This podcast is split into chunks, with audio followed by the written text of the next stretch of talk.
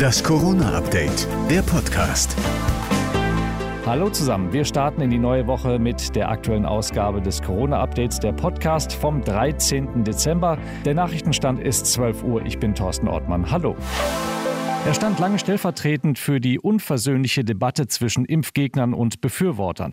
Jetzt hat Joshua Kimmich im zweiten ausführlich über seine Motive gesprochen, sich zunächst nicht impfen lassen zu wollen. Ja, ich habe lange Zeit in sowohl natürlich äh, die Krankheit als auch äh, beim Impfen Risiken gesehen. Ich dachte, ich kann mich selbst vor der Krankheit schützen, wenn ich äh, mich eben an die entsprechenden Maßnahmen halte. Kimmich fällt nach seiner Corona-Infektion jetzt noch bis Jahresende aus.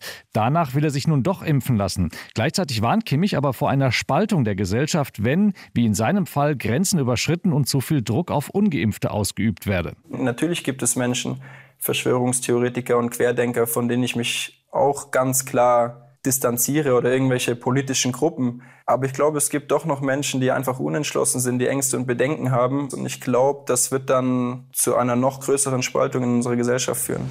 In der Politik wächst die Sorge vor einer Radikalisierung der Impfgegner. Am Wochenende gab es zahlreiche Demos, teilweise kam es zu Ausschreitungen.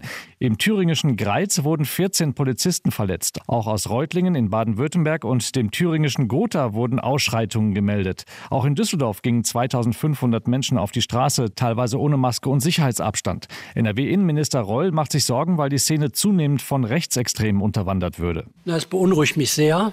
Diese Szene wächst an, sie wird immer schwerer erkennbar, sie radikalisiert sich und vor Gewalt wird nicht mehr zurückgeschreckt. Und das Wichtigste ist, dass wir diejenigen, die sich nicht impfen lassen wollen oder irgendwelche Sorgen oder Ängste haben, dass man denen klar macht, lasst euch nicht mit denen ein, die euch für andere Zwecke missbrauchen. Die neue Bundesinnenministerin Nancy Faeser will darum jetzt gegen den Messenger-Dienst Telegram vorgehen. Hier verabreden sich viele Querdenker zu den Demos und posten auch strafbare Inhalte. Faeser will, dass Telegram solche Posts innerhalb von 24 Stunden löschen muss. Telegram hat seinen Sitz allerdings in den Vereinigten Arabischen Emiraten und kann darum aus Deutschland nur schwer belangt werden. Das war das Corona-Update der Podcast vom 13. Dezember.